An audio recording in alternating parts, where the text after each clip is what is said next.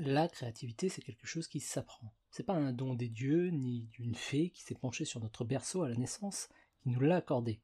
Et aujourd'hui, la créativité est une compétence plus que nécessaire quand on souhaite être présent en ligne via la création de contenu.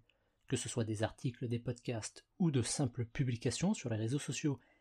Mais réfléchir à des idées tout le temps, ça devient rapidement chronophage et ça a tendance à faire exploser la caboche. Alors aujourd'hui, je vous partage trois astuces pour vous aider à être plus créatif au quotidien. La première consiste à mettre en place une routine.